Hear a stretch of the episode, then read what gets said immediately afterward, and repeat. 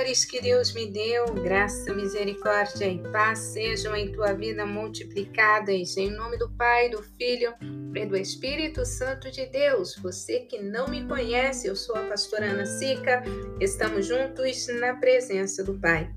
Devocional Pão Vivo de hoje, o 78 dia do propósito, a minha aliança com Deus.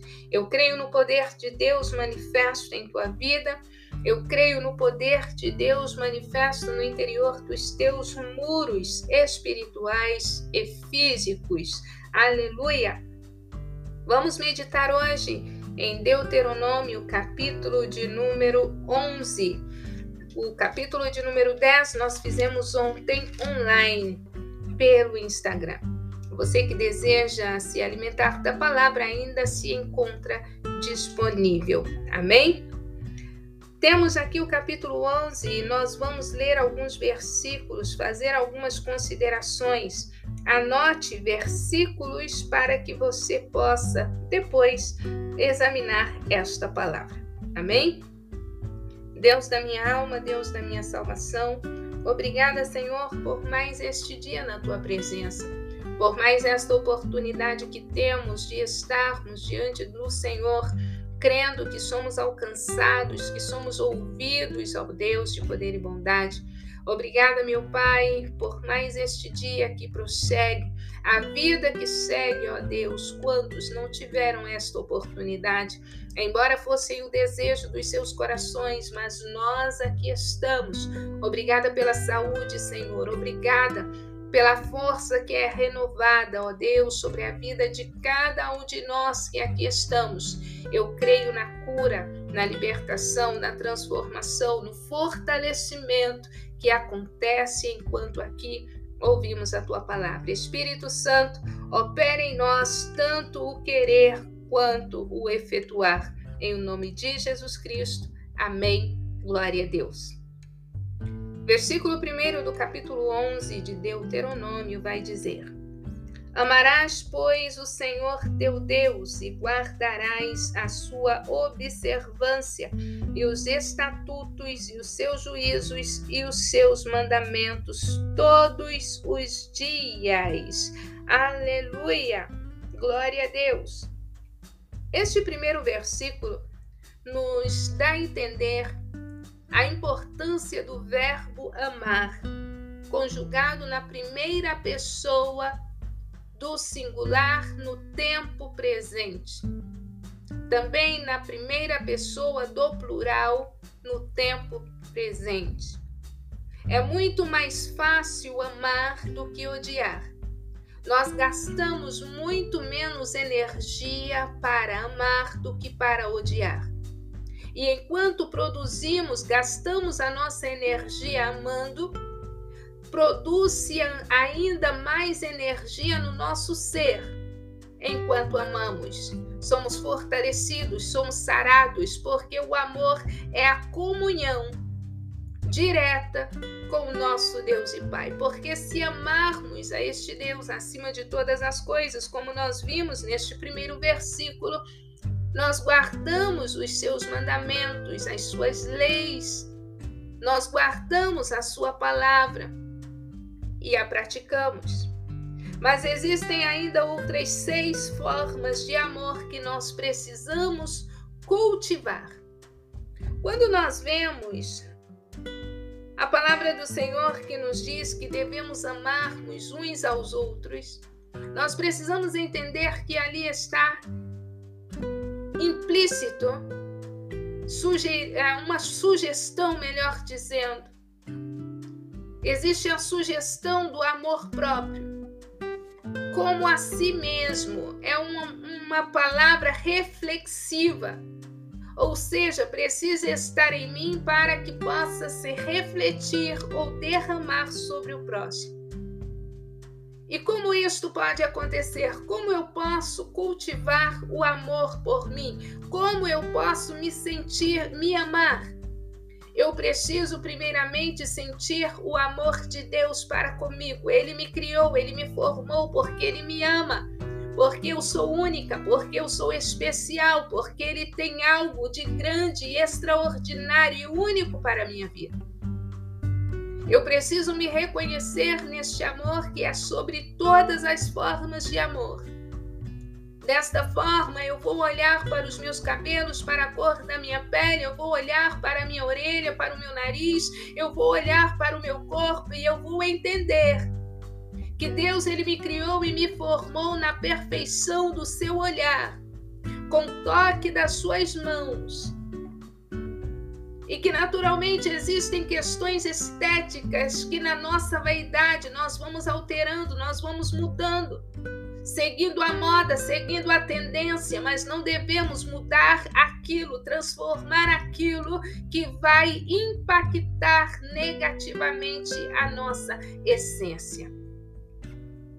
Quando eu faço mudanças na minha aparência, no meu corpo físico, eu preciso entender a razão pela qual eu estou fazendo. Se eu estou negando a minha aparência, a minha essência, se eu estou negando a perfeição com a qual o Senhor me criou e me formou, por que eu me comporto desta forma? Eu preciso me reconhecer no amor de Deus para que eu possa cumprir a palavra que está em Marcos, capítulo 12, versículo 33. Eu vou amar ao próximo somente se eu tiver em mim amor, para que eu igualmente venha praticar este amor com aqueles que coabitam comigo e também aqueles que estão distantes. Salmos 26, versículo 8 vai dizer que nós precisamos, devemos, não precisamos, devemos, é um dever daquele e daquela que diz amar a Deus. É um dever meu e teu amar ao próximo, como vimos em Marcos 12, 33, e também amar a igreja, como vimos em Salmo 26, Salmos 26, versículo 8. Se amamos a Deus, devemos amar os nossos pais, como vemos em Efésios 6, versículos 1 e 2. E quando nós amamos os nossos pais, não importa carrascos ou que nos abandonaram, não importa o que eles fizeram, é mandamento amar os nossos pais. É o primeiro mandamento com promessa. Devemos amar não é uma opção, é um imperativo. É cumprir um dever, uma obrigação. Devemos amar os nossos irmãos. Veja, 1 João capítulo 2, versículo 10. Devemos amar os nossos pastores. Hebreus 13, 17. E agora vem a forma de amor mais difícil de se operar em nós: amar os nossos inimigos. Lucas 6, 27. Nós amamos a Deus verdadeiramente somente se praticamos estas outras seis formas de amor. E para praticar estas seis formas de amor, precisamos nos reconhecermos no amor de Deus. Precisamos nos sentirmos amados, amadas por Deus, participantes do corpo de Cristo. Senão, não conseguiremos. Aleluia! Glória a Deus! Glória a Jesus! Glória a Deus! Aleluia! Vamos ler aqui um versículo que fala sobre o segundo grande tema deste capítulo: os benefícios da obediência. É uma escolha. É uma escolha minha e tua. Nós devemos escolher também neste tempo o que nós queremos, o que nós desejamos, o que nós vamos fazer. Aleluia! Glória a Deus! Glória a Jesus! A palavra do Senhor vai dizer assim: olha, o versículo 13. E será que, se diligentemente obedecerdes a meus mandamentos, que hoje te ordeno, de amar o Senhor teu Deus e de o servir de todo o teu coração e de toda a tua alma, então darei a chuva da vossa terra a seu tempo, a temporã e a seródia, para que recolhas o teu cereal e o teu mosto e o teu azeite. O Senhor está falando dos dois aspectos da existência humana sobre a face da terra. O Senhor está colocando um condicional: se você me obedecer, eu vou te abençoar. Mas você não me deve obedecer para que seja abençoado, mas porque você me ama. Muitas das vezes as bênçãos do Senhor estão retidas porque nós estamos na presença dele por interesse. Queremos somente a bênção que ele tem para nós, mas não queremos verdadeiramente a presença dele em nós. O Senhor promete dar erva no teu campo, dar para que os teus gados se alimentem, para que eles possam dar o leite, para que a carne seja boa, para que haja fartura. O Senhor fala de coisas materiais, mas ele diz também que devemos guardar os nossos corações. Não devemos nos enganar, nos desviarmos, servir aos outros deuses, inclinando-nos a eles. O Deus corpo perfeito, o Deus dinheiro, o Deus fama, o Deus política, é errado. A política não, a política é necessária. Errado é nos deixar corromper ou sermos parciais nas nossas escolhas políticas. Nós precisamos olhar para a palavra do Senhor e entender que Deus não mudou. O versículo de número 17. O Senhor vai dizer: E a ira do Senhor se acenda contra vós, e feche ele os céus, e não haja água, e a terra não dê a sua novidade, e cedo perecereis da boa terra que o Senhor vos dá. Lembremos-nos Lembremos-nos que no livro do profeta Ageu, no capítulo 1, aconteceu exatamente isto que o Senhor está ameaçando, se assim podemos dizer, não é uma ameaça, mas para que possamos entender aquilo que o Senhor estabeleceu. Em caso de desobediência, eu vou cerrar os céus, a chuva não vai descer, a tua terra não produzirá.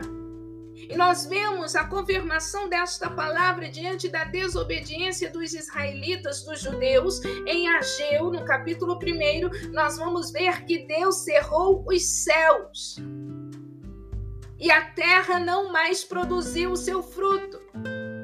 Mas nós vemos também que em 1 Crônicas, ou melhor, 2 Crônicas, capítulo 7, do versículo 13 a seguir, nós vamos ver que o povo está ali juntamente com Salomão. E Salomão está dizendo, orando ao Senhor, colocando diante do Senhor o templo que foi consagrado.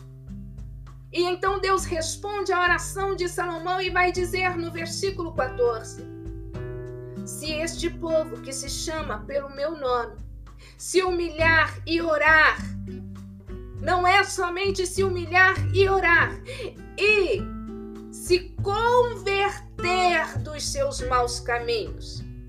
Nós nos humilhamos, oramos, mas não queremos nos convertermos dos nossos maus caminhos. Por isso a nossa terra não é sarada, porque o Senhor está dizendo: se este povo que se chama pelo meu nome se humilhar e orar e se converter dos seus maus caminhos, eu sararei a sua terra.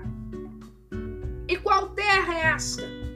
É claro que o Senhor está falando da nossa vida espiritual, porque a, a obediência ela começa, assim como a desobediência, na dimensão imaterial, mas ela é manifesta na dimensão física, quando nós atuamos cumprindo obras de desobediência.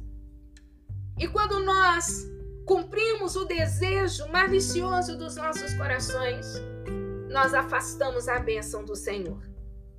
Então nós vemos que a palavra do Senhor é fiel e verdadeira. Falta água na desobediência, água na dimensão espiritual e física. Falta a presença do Senhor. Falta o alimento, o vinho. Falta o leite, falta o azeite quando nós desobedecemos a palavra do Senhor.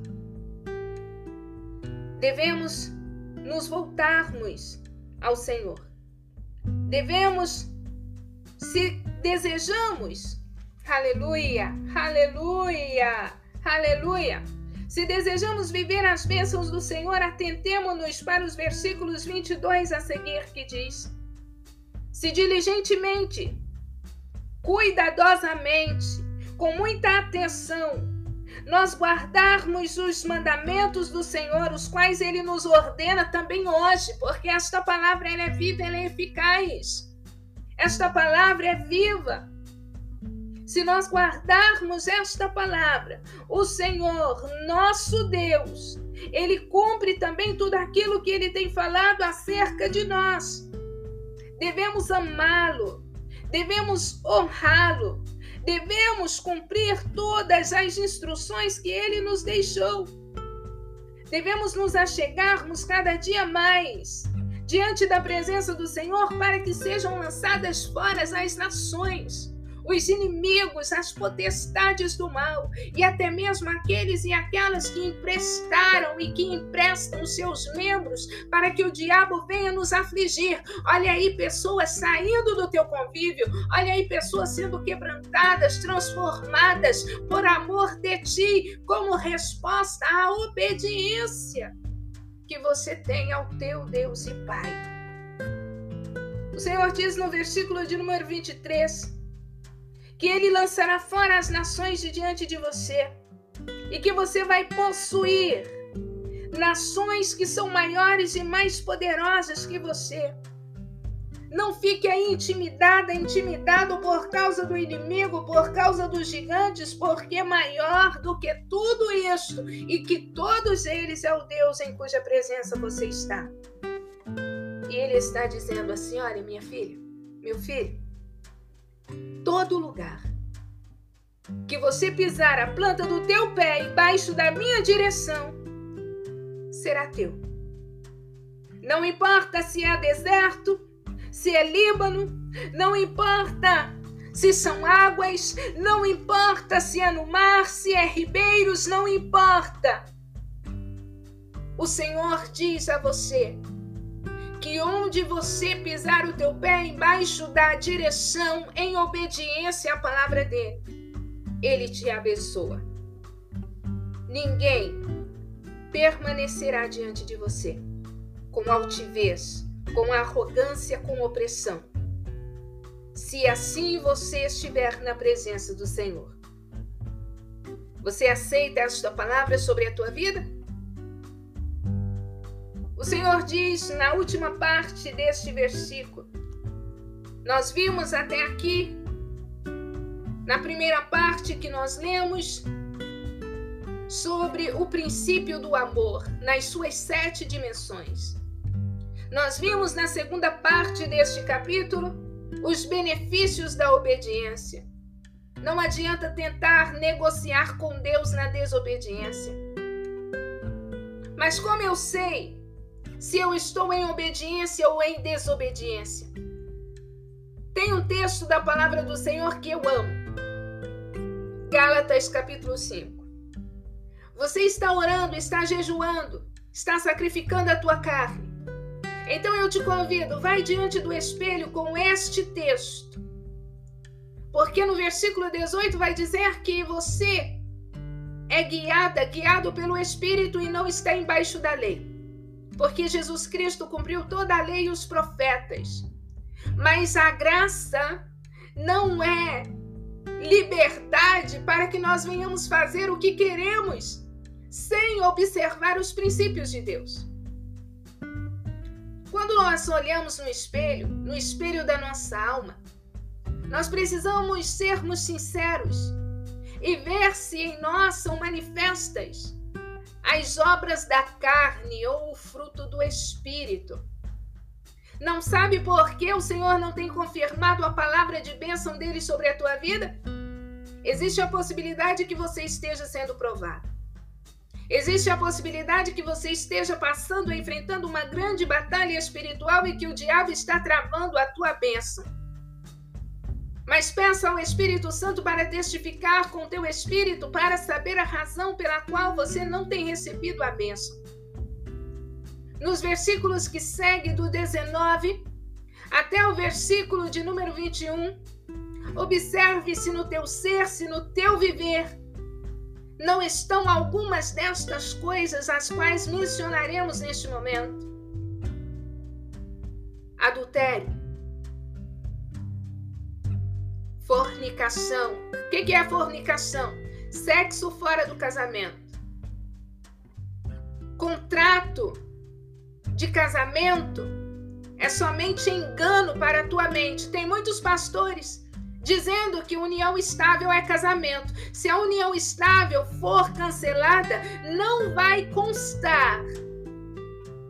Não vai constar que você já foi casado. União estável não é casamento, não diante da palavra que eu conheço. E isto é princípio e não pode ser mudado pelo homem.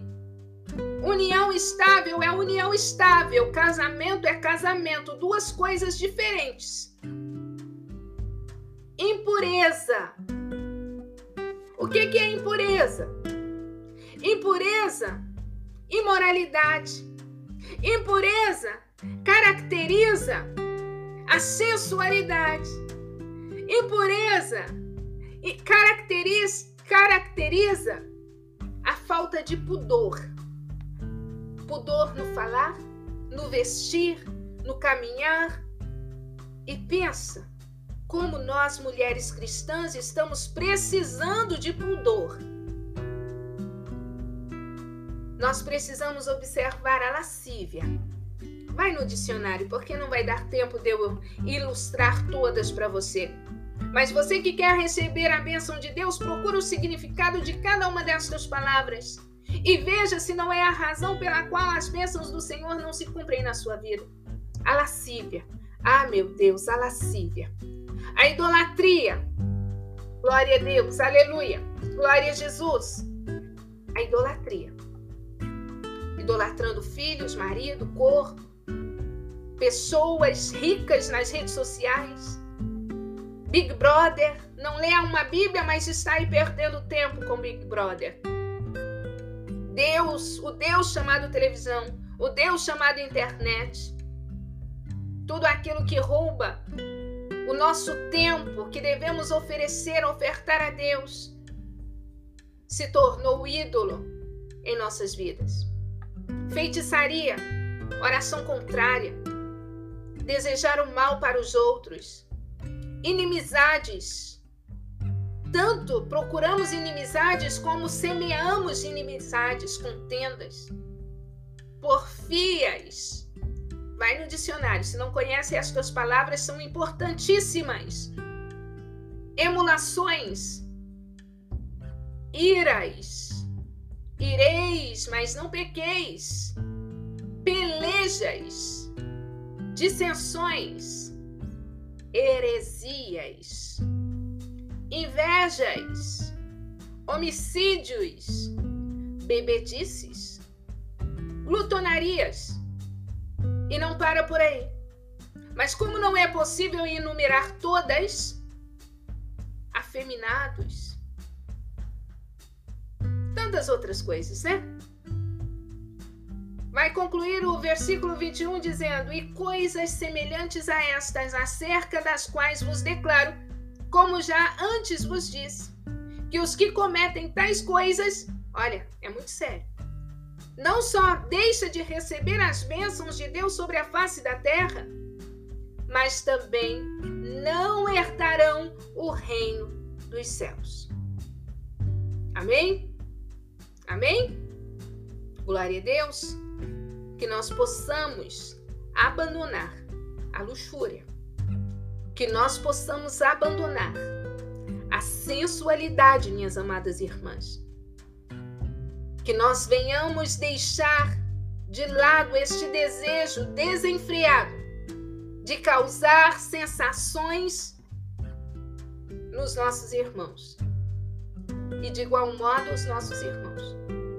A lascívia tem sido uma das maiores pedras de tropeço na vida do cristão e da cristã do nosso tempo.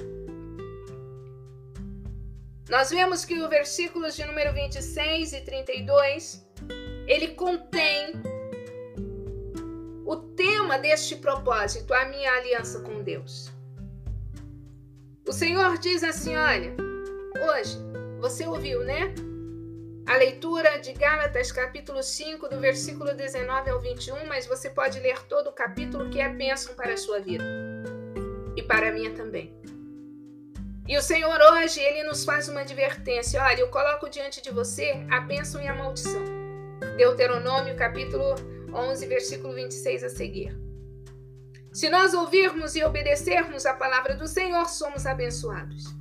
Se nós ouvirmos, se nós escutarmos e não ouvirmos, ou seja, escuta, mas não pratica a palavra, nós somos amaldiçoados. E o Senhor nosso Deus, ele nos introduz na terra que ele nos prometeu. Se somos obedientes, ele fará, ele fará com que os nossos inimigos sejam dali destituídos. E o Senhor vai dizer assim: olha, versículo 31, o versículo do nosso propósito. E passareis o Jordão para entrardes a possuir a terra que vos dá o Senhor vosso Deus. E a possuireis e nela habitareis. Só que termina da mesma forma que começou. Você vai passar o Jordão. Você vai entrar na terra e você vai possuir a terra. Lembre-se que esta terra é Deus que te dá. O teu Deus. Ele te dá para que você possua e habite nela. Mas tome cuidado. Tome cuidado e faça tudo. Observe todos os estatutos e os juízos que hoje o Senhor te propõe ou ordena. Nós devemos andar segundo a palavra do Senhor e não segundo aqueles que têm tentado alargar as portas dos céus. A porta é estreita, o caminho, a porta é, é, o caminho é estreito, a porta é estreita. Nós precisamos nos atermos à palavra do Senhor. O caminho é apertado, é de renúncia. Pai, muito obrigada por esta palavra. Eu creio, meu Deus, que é uma palavra de confronto e que muitas pessoas não resistiram a ouvir até aqui. Mas aqueles que chegaram até aqui dizem amém, estão consultando a tua palavra. Que sejam estes aqueles sobre a vida dos quais o Senhor confirma esta palavra. Que possam eles atravessar o Jordão. Que possam eles, ó Pai, ver os inimigos destruídos. E que possam eles comer o bem desta terra em nome de Jesus, ó Pai, eu declaro liberdade aos cativos, cura aos enfermos. Eu declaro a alegria que vem do Senhor sobre cada vida, em nome de Jesus Cristo. Amém. Glória a Deus, você já sabe, mas eu vou repetir. Eu amo a tua vida, eu amo a tua existência. Deus te abençoe.